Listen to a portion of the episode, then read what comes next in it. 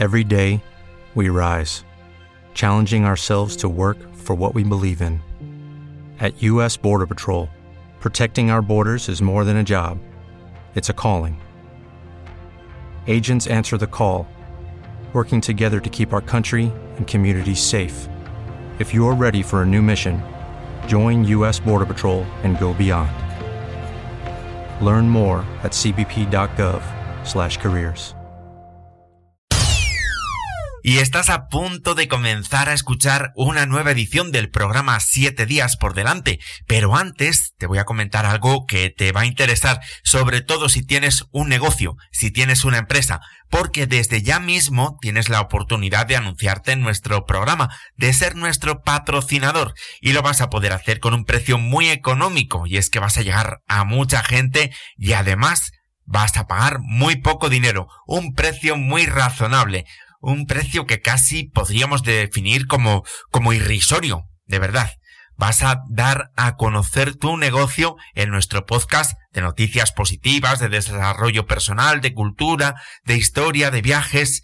Es una oportunidad para ti en estos momentos tan complicados de crisis sanitaria y económica.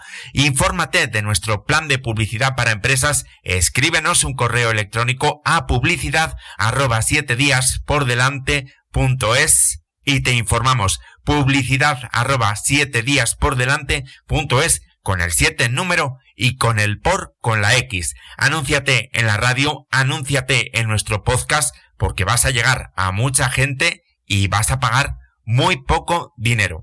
Ahora mismo tenemos 2.500 eh, suscriptores en iVoox y siempre superamos las 1.000 escuchas semanales. Y estamos hablando que son estadísticas avaladas por la IAB, la Oficina de Inversión Publicitaria de los Estados Unidos. Así que, de verdad, infórmate, escríbenos a publicidad arroba siete días por delante punto es, publicidad arroba siete días por delante punto es, con el 7 en número y con el por con la X. Vas a pagar muy poco y vas a llegar a mucha gente.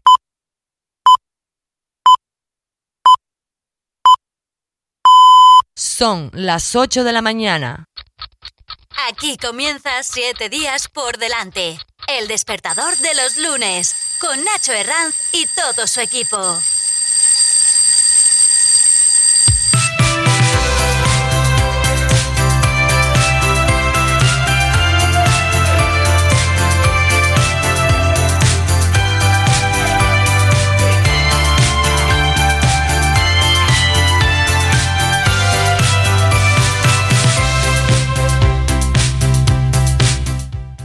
Queridos amigos, muy buenos días. Hoy es lunes, día 19 de septiembre y son las 8 en punto de la mañana. Estrenamos una nueva semana y casi casi estrenamos una nueva estación porque a partir del viernes ya entramos de, lleno en el otoño. Y cuando son las 8 y unos segundos de la mañana, estrenamos también un nuevo programa. Hoy vamos a hablar de una palabra que últimamente está muy de moda, pero seguro que alguno de vosotros no la ha escuchado nunca. Estamos hablando de la palabra procrastinación, del verbo procrastinar. Con procrastinar nos referimos al hecho de retrasar o posponer situaciones o actividades que tenemos pendientes y que deben ser atendidas. Además, nos vamos a acercar al corazón de la provincia de Jaén para conocer dos ciudades que son patrimonio de la humanidad, como son Úbeda y Baeza. Y por supuesto te vamos a contar las noticias más positivas de esta semana. Una pequeña ráfaga y comenzamos.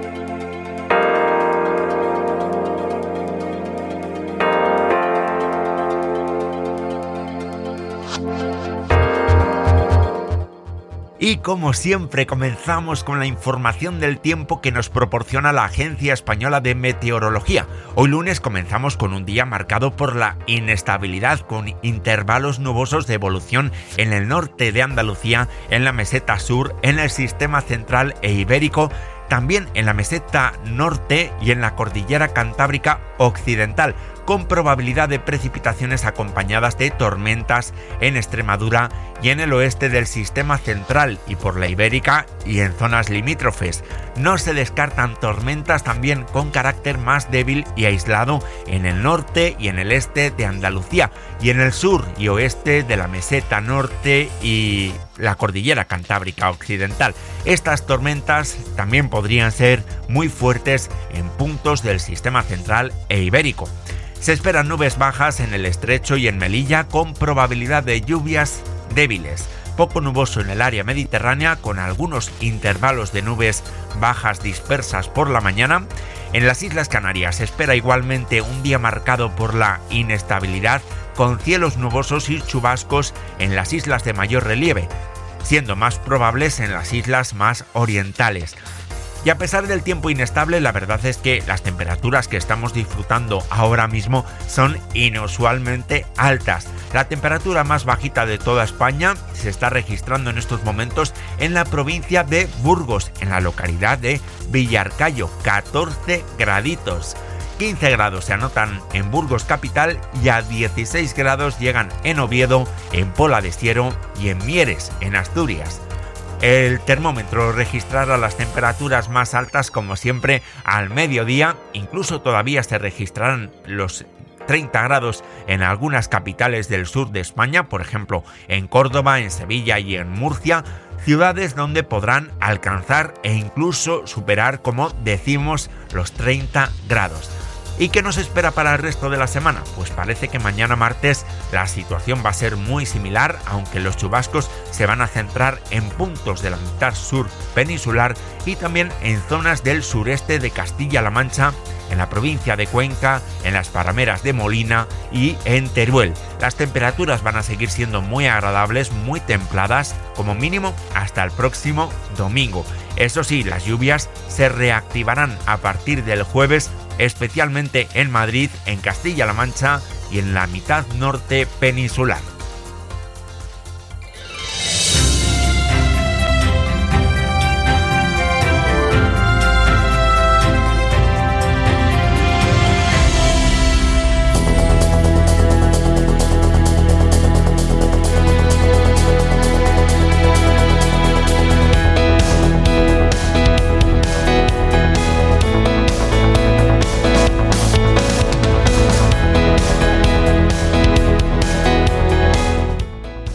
4 minutos de esta mañana de lunes, momento ya de que despiertes si no lo has hecho. Y si estás desempleado, momento de que escuches las ofertas de trabajo que hemos seleccionado para ti. Según nos cuenta la página web portalparados.com, ha comenzado ya la selección para 30 puestos de trabajo en MediaMark, en Torrejón de Ardoz. Esta compañía está buscando diferentes perfiles para trabajar en tienda, tanto para ventas, cajas, almacén o técnicos de reparación. Los perfiles demandados requieren tener interés por las nuevas tecnologías, dinamismo y una gran orientación de servicio hacia el cliente. Además, si tienes conocimientos avanzados sobre nuevas tecnologías y capacidad para reciclarte y formarte de forma rápida en nuevos productos, esto también se va a tener muy en cuenta. Se demanda también experiencia en venta de estos productos y servicios, consiguiendo siempre una gran satisfacción por parte de los clientes y se tendrá muy en cuenta una actitud muy activa en redes sociales. Las funciones están muy relacionadas con la atención a clientes, la gestión y, realización de ventas, el seguimiento de todas las novedades en nuevas tecnologías, el control del stock y la gestión administrativa derivada de la manipulación de las mercancías. Si estás interesado y crees que cumples con este perfil, puedes enviar tu candidatura a través de la web de empleo de MediaMark.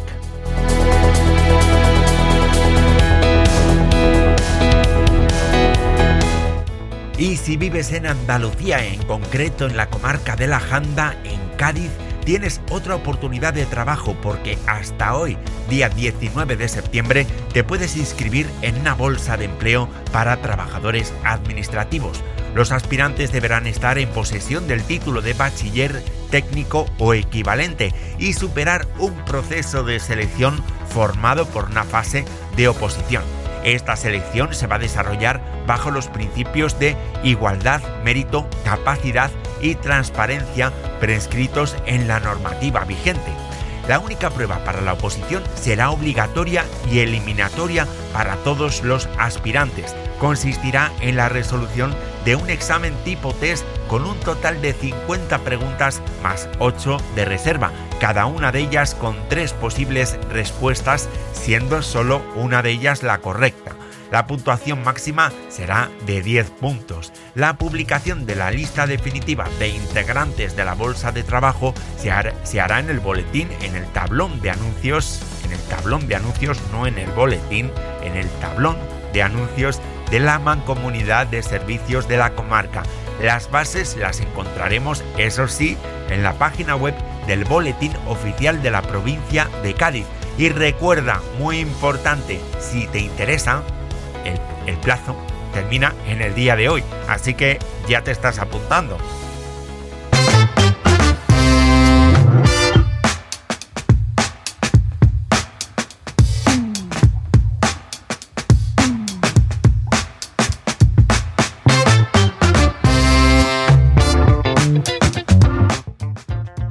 Te recuerdo, querido amigo, querida amiga, estamos comenzando esta mañana de lunes, estamos estrenando semana y estás escuchando ahora mismo siete días por delante.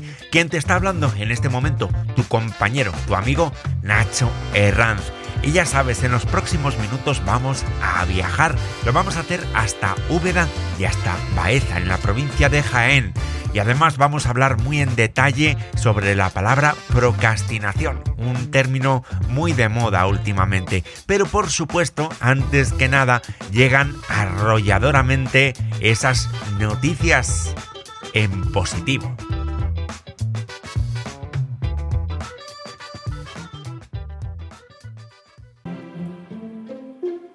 Noticias en positivo.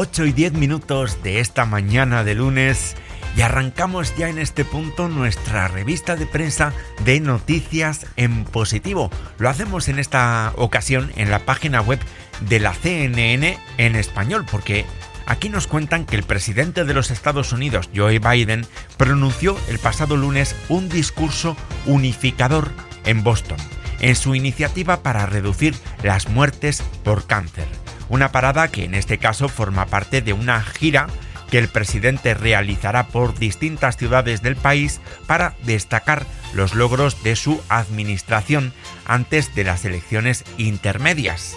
Elecciones en las que se eligen los 435 escaños de la Cámara de Representantes y los 33 o 34 del Senado. Biden indicó que su objetivo es reducir las tasas de mortalidad por cáncer en al menos un 50% en los próximos 25 años. El presidente indicó también que quiere crear una experiencia más solidaria para los pacientes y para sus familias. El presidente que perdió a su hija por un cáncer cerebral habló en términos personales y apasionados sobre su objetivo que calificó de audaz, ambicioso y completamente factible.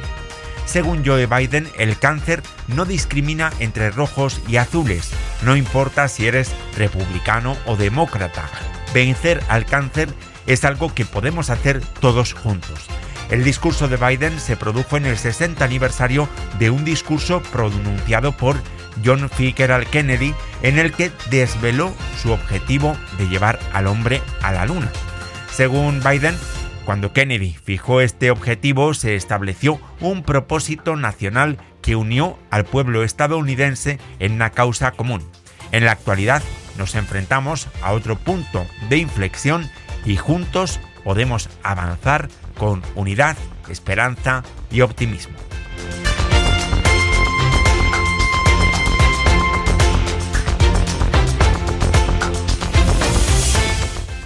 De la web de la CNN en español, nos vamos ahora a la página web lacarabuenadelmundo.com y nos vamos a esta página para seguir hablando del cáncer, de esta enfermedad que es la principal causa de muerte en el mundo. Y es que se ha producido un avance importante, ya que según nos informan en esta web, en el Congreso de la Sociedad Europea de Oncología Médica, que ahora mismo se está celebrando en París, se ha puesto de manifiesto que nuevas pruebas de análisis de sangre permiten detectar precozmente múltiples tipos de cáncer y predecir de qué parte del cuerpo procede la señal.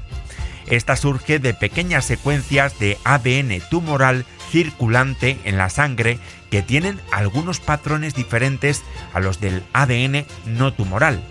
En este congreso se ha hecho público el estudio PanTfinder, en el que una prueba eh, detectó una señal de cáncer en el 1,4% de 6.621 personas mayores de 50 años, es decir, un porcentaje del 1,4% de estas 6.621 personas. Se trata de personas mayores de 50 años que no, que no se sabía si tenían cáncer.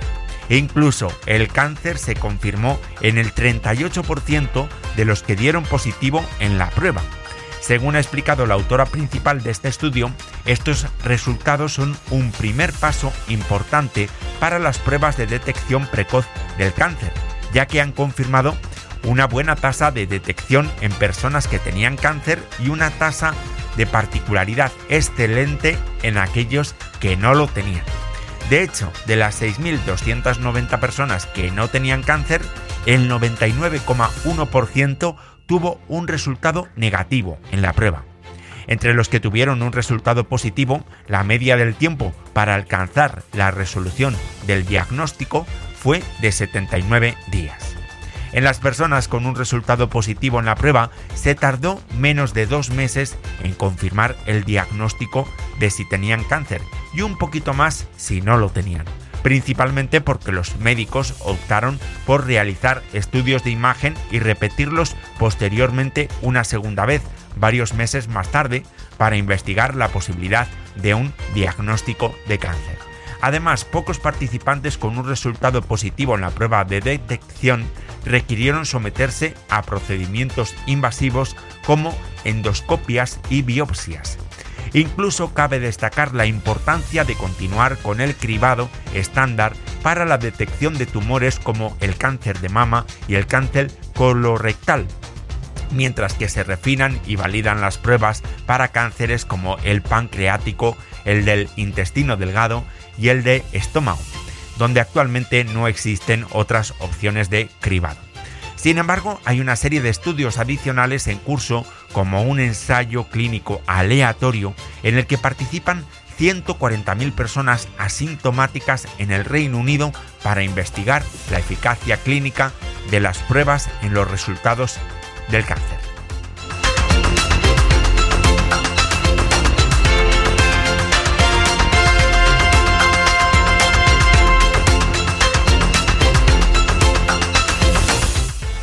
Nos vamos ahora a la página web de la agencia Servimedia. De aquí recogemos una noticia en la que nos informan que el vehículo eléctrico se está consolidando en España como una opción sostenible para alcanzar la descarbonización. Una prueba de ello es el Salón del Vehículo Eléctrico, que se estuvo celebrando hasta ayer domingo en la madrileña Plaza de Colón. Parece ser que el sector del vehículo eléctrico se está convirtiendo en clave para el proceso hacia el cambio de modelo energético que persigue la descarbonización del planeta. Así lo afirman los datos de la empresa especializada en cuidados y mantenimiento del hogar Home Serve. Las ventas de coches eléctricos en España se siguen consolidando y antes del verano ya habían aumentado en un 12,60%. Un dato que refleja cómo la sociedad está cada vez más implicada con la sostenibilidad y la viabilidad del medio.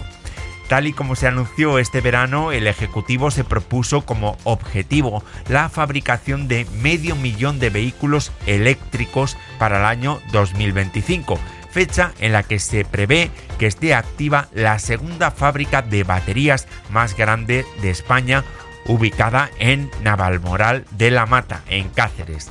En este contexto y debido al crecimiento de este tipo de movilidad, con una demanda ascendente de usuarios dispuestos a instalar puntos de recarga propios, desde HomeServe se recuerda la importancia de que la instalación de estos puntos los lleve a cabo un especialista que ofrezca un trabajo con garantías y de calidad.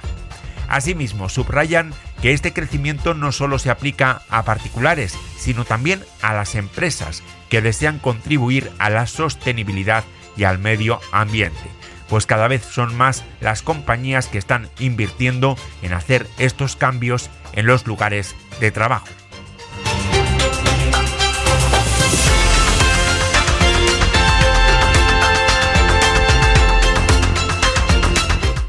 Ponemos punto y final a esta revista de prensa de noticias en positivo en la página web cuéntamealgobueno.com Aquí nos indican que los próximos días 28, 29 y 30 de septiembre va a tener lugar el evento Sutus 2022. Se trata del primer acontecimiento sobre turismo espacial y subacuático que se celebra en todo el mundo y va a tener lugar en Marbella. Allí se van a acoger a prestigiosas instituciones y protagonistas internacionales de la carrera espacial y subacuática. El año pasado comenzó una revolución en la historia del cosmos. Jeff Bezos, el fundador de Amazon, voló con su cohete a una altitud de 106 kilómetros durante 6 minutos, iniciando así la era de los viajes espaciales comerciales. La búsqueda de experiencias originales y personalizadas guía el futuro del turismo de lujo hacia nuevos destinos que traspasan las fronteras conocidas, reafirmando la consolidación del turismo premium en el mundo. De hecho, el turismo de lujo en Europa tiene un valor de entre 130.000 y 170.000 millones de euros al año, un 22% del total de los ingresos del sector según la consultora Bain Company. Sutus 2022 en un formato híbrido, con una primera jornada presencial y otras dos más virtuales, se ha posicionado como el punto de encuentro de referencia de las principales agencias espaciales del mundo, logrando atraer el año pasado a la NASA, la Agencia Espacial Europea o la japonesa JAXA. A ella se suman este año la Universidad Internacional del Espacio, la Sociedad de Turismo Espacial y la Agencia Suiza de Turismo Espacial.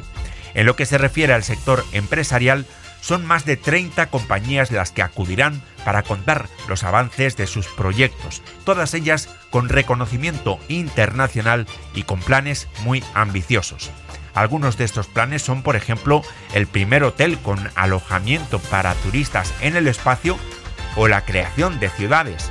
A Sutus 2022 también acudirán algunos rostros femeninos como Nancy Vermeulen, entrenadora privada de astronautas de la Academia de Entrenamiento Espacial, o Susan Kinrain, comandante astronauta retirada que contará su experiencia más allá del planeta Tierra.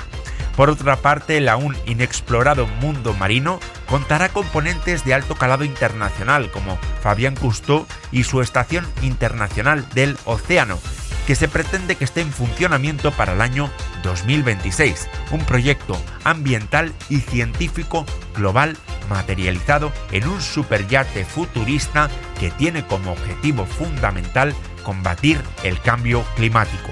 Además, la creación de la Agencia Espacial Española también estará presente en este peculiar e innovador acontecimiento de Sutus 2022.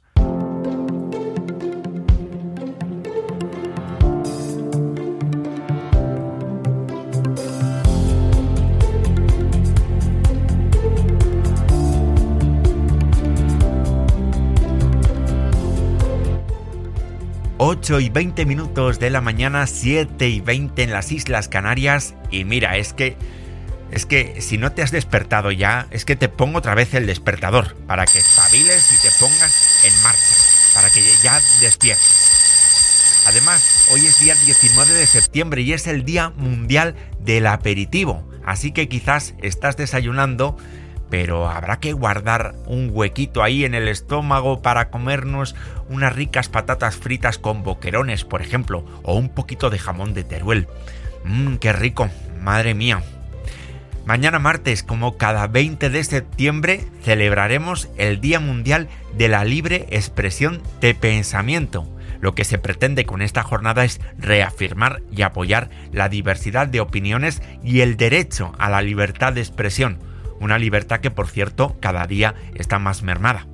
Este miércoles celebraremos el Día Internacional de la Paz, una fecha dedicada a conmemorar los ideales de cada pueblo y cada nación, poniendo especial interés en el desarrollo social y económico en diversos aspectos, pobreza, hambre, salud, educación, cambio climático, igualdad de género, etc. La celebración de este Día Mundial se sustenta en el artículo 3 de la Declaración Universal de los Derechos Humanos. Todo individuo tiene derecho a la vida, a la libertad y a la seguridad de su persona, sentando las bases para la libertad, la justicia y la paz en el mundo. Para el jueves día 22 nos dejamos el Día Europeo sin coches todos los años, este día, y también durante toda esta semana se impulsan actividades para concienciar sobre el uso responsable del tráfico motorizado y promover alternativas ecológicas como utilizar el transporte público, la bicicleta o los vehículos eléctricos.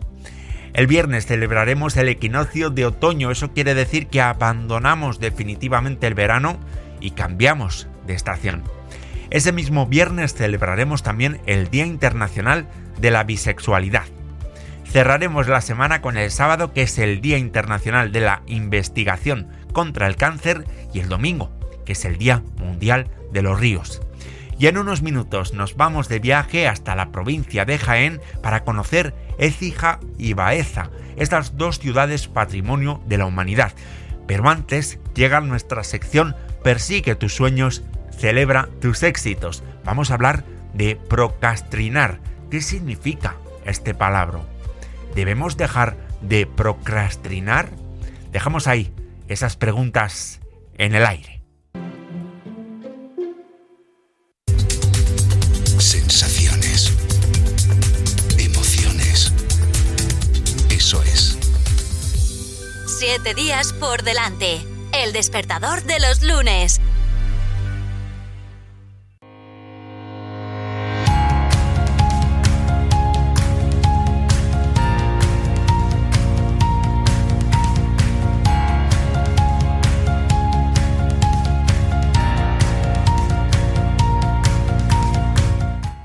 Llegamos ya a las 8 y 23 minutos de la mañana, 7 y 23 minutos en la comunidad canaria y es el momento de comenzar a trabajar y de que te pongas las pilas.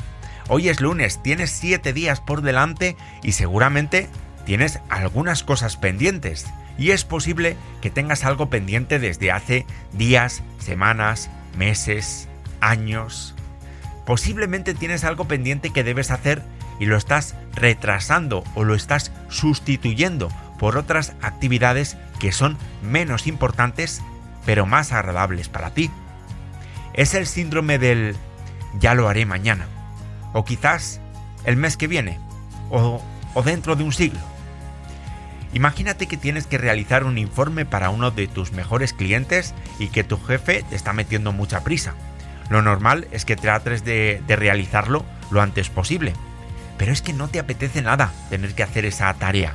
Prefieres hacer otras cosas que son aplazables, dejando para el final este informe importantísimo. O imagínate que tienes que ordenar o hacer la limpieza de tu casa o de tu habitación, pero lo vas dejando día a día.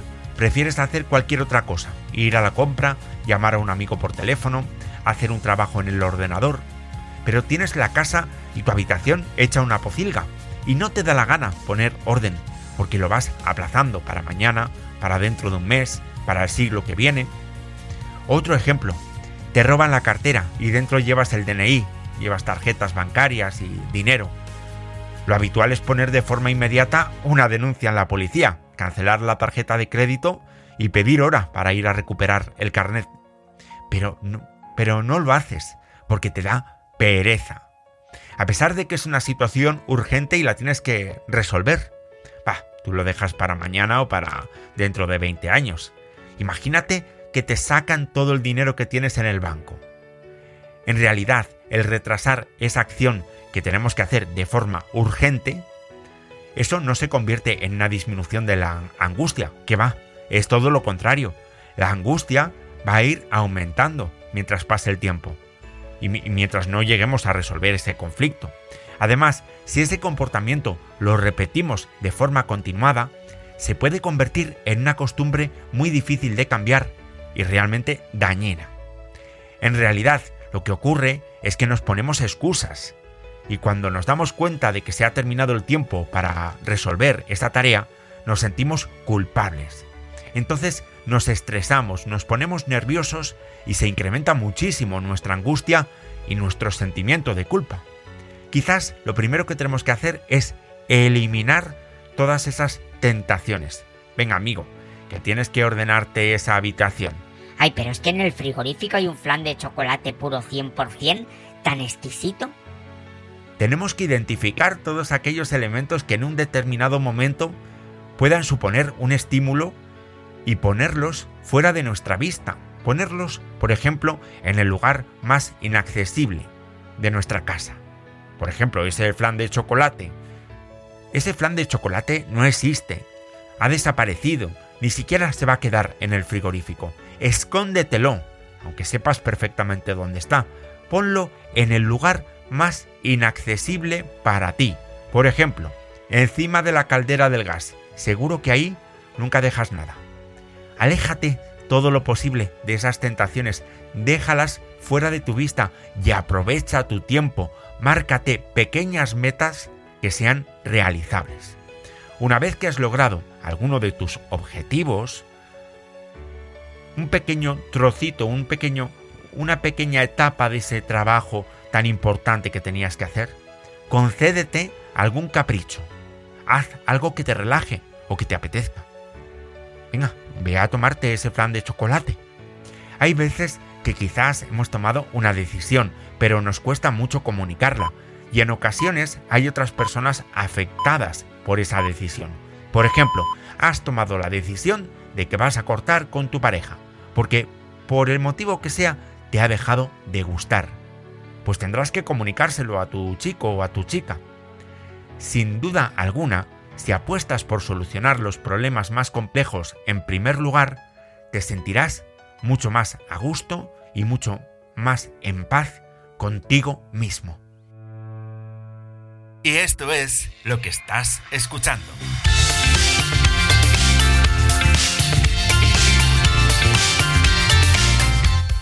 Siete días por delante. El despertador de los lunes.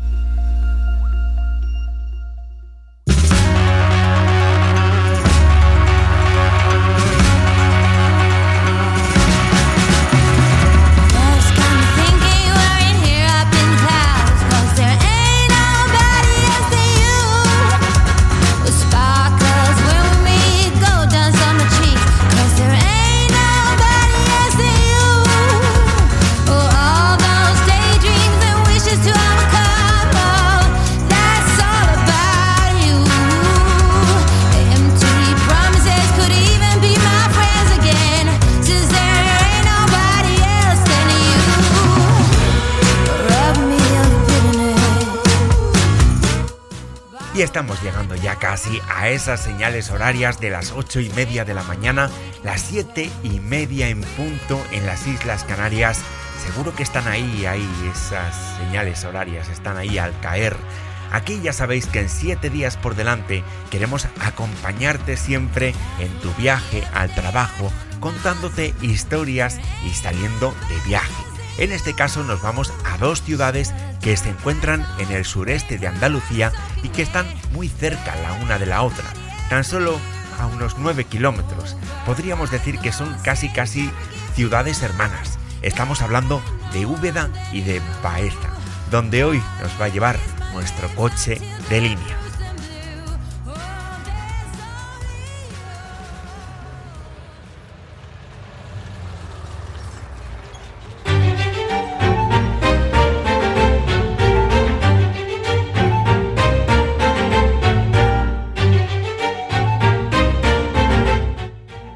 Desde el día 3 de julio del 2003, estas dos ciudades comparten el título de Patrimonio de la Humanidad, reconocido por la UNESCO, pero también comparten una importante herencia histórica y cultural, siendo fundamental conocer la historia de Úbeda y de Baeza para entender la situación actual de la comarca de la Loma. En el siglo XVI, estas dos ciudades vivieron su época de máximo apogeo debido a su excelente red de comunicaciones, a su extensa jurisdicción y su privilegiada situación geográfica, pero sobre todo debido a la presencia de una nobleza cada vez más fuerte y al enorme poder de la Iglesia. Personalidades como Francisco de los Cobos, secretario de Carlos V, Juan Vázquez de Molina o Diego de los Cobos, así como la familia Benavides o la familia Carjavales, llegarían a la historia de Úbeda y de Baeza a lo más alto del panorama social y político de la época. En aquel momento se levantaron los principales monumentos de estas dos ciudades, palacios e iglesias renacentistas, universidad, catedral, seminario. Todos estos edificios fueron realizados por grandes artistas de la época. Pero ojo, porque también los judíos, los romanos y los árabes estuvieron presentes en Úbeda y en Baeza. Muestra de ello son el barrio judío de Úbeda, las calles estrechas y empedradas o los restos de las murallas.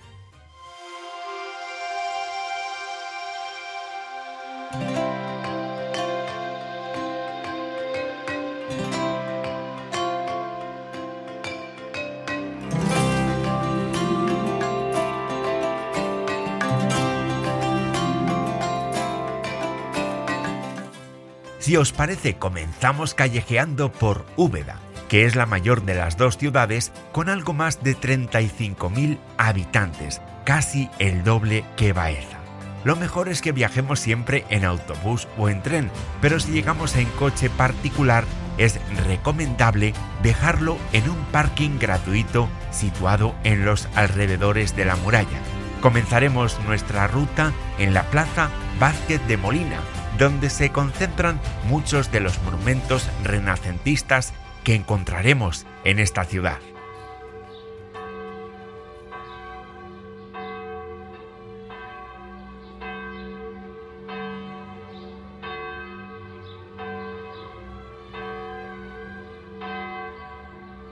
En esta plaza, sin lugar a dudas, sobresale la Sacra Capilla del Salvador, edificada por orden de Francisco de los Cobos, uno de los personajes más ilustres de Úbeda, quien llegó a ser secretario de Estado de Carlos I de España, Carlos V.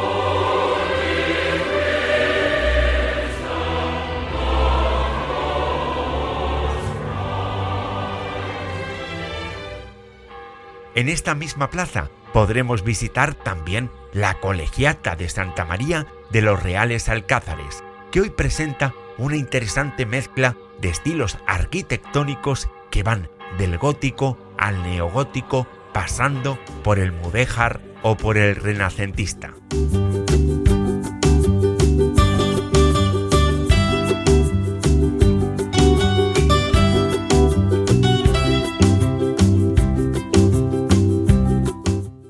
Aunque el Palacio del Din Ortega, actual parador de turismo, o el Palacio Juan Vázquez de Molina, actual ayuntamiento, no son monumentos visitables, sí que podremos asomarnos a sus patios renacentistas que son de gran belleza.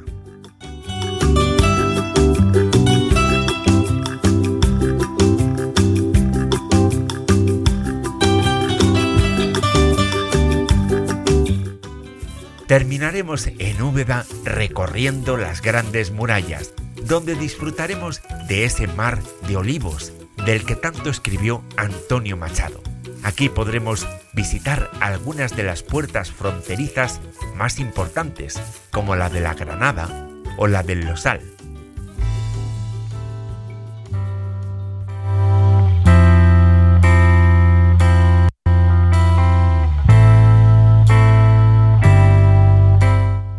Después de recorrer todos estos monumentos, seguramente necesitaremos reponer energías y para ello lo mejor es irnos de etapas. Hay muchos bares donde sirven una ración con cada consumición. Si no te la ponen, no te cortes, pídela. Además, si te decantas por comer de menú, decirte que este suele ser de gran calidad y no es caro.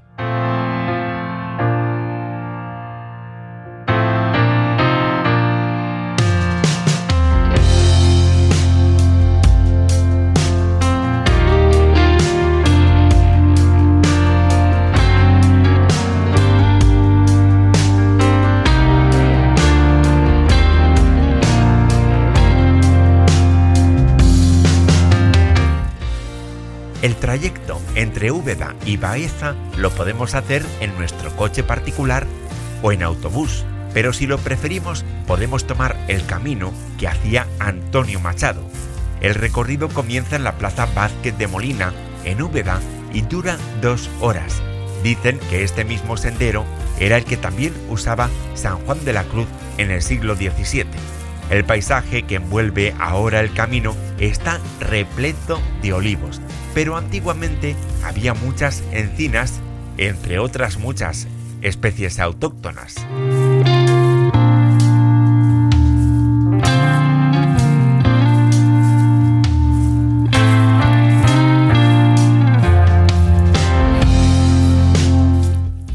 Caminando, caminando, al final llegamos a Baeza. Con unos 16.000 habitantes, esta ciudad reúne buena parte de sus edificios ilustres en un espacio más reducido que el de su vecina. Si llegamos en coche, lo mejor será dejarlo en alguna calle más o menos céntrica.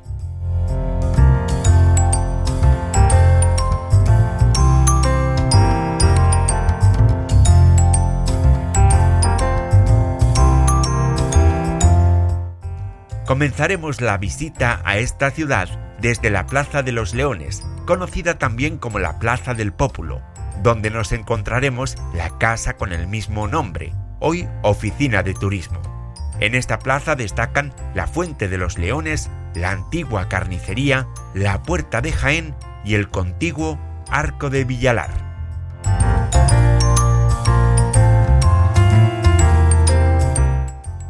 Desde esta zona podemos ir caminando hasta la antigua universidad. No podemos perdernos la fachada principal y el claustro de este edificio que hoy es instituto. Aquí podremos descubrir el aula de Antonio Machado, la cual se conserva en perfecto estado y está decorada con el mobiliario de la época.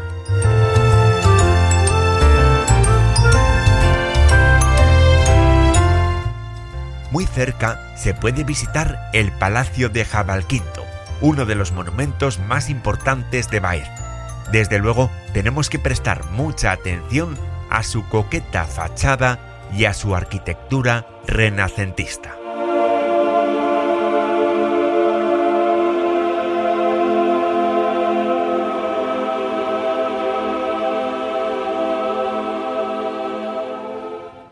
El lugar más importante de Baeza, sin duda, es la Plaza de Santa María. Aquí nos encontraremos con la catedral y dentro de ella podremos descubrir una custodia procesional que data del año 1714, una pieza de orfebrería que sorprende por su gran belleza.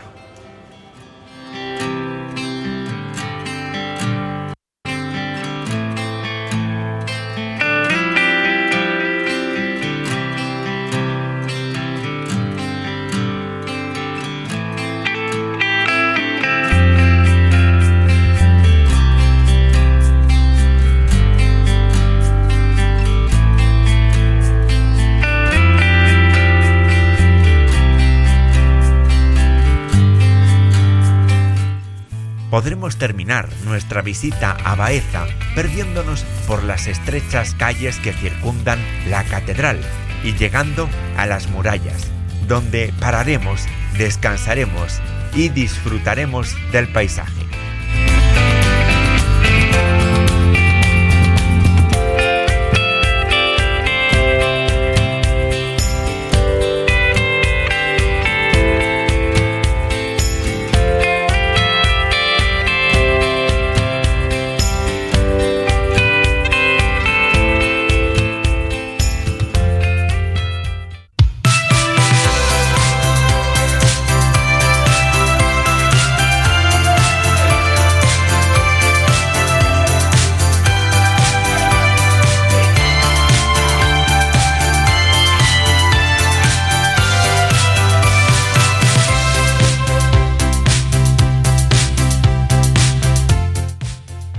Después de conocer Úbeda y Baeza, dos de las ciudades más bonitas de Andalucía y de España, patrimonio de la humanidad, después de hablar de cómo evitar procrastinar, vaya palabra, madre mía, de cómo evitar no dejar para mañana lo que puedas hacer hoy, Después de contarte las noticias más positivas de esta semana, las ofertas de empleo, la información del tiempo, querido amigo, querida amiga, es hora de recordarte que tenemos una página web que es www.7diaspordelante.es con el 7 en número y con el por con la X. Te lo repito, www.7diaspordelante.es. Ahí puedes escuchar en cualquier momento cualquiera de nuestros programas. Para mí ha sido todo un lujo estrenar esta semana contigo. Recuerda, tienes 7 días por delante y es que aprovecharlos solo depende de ti. Con todo esto, con un fuerte abrazo y con un bizcocho, me despido de ti y me voy hasta el próximo lunes a las 8.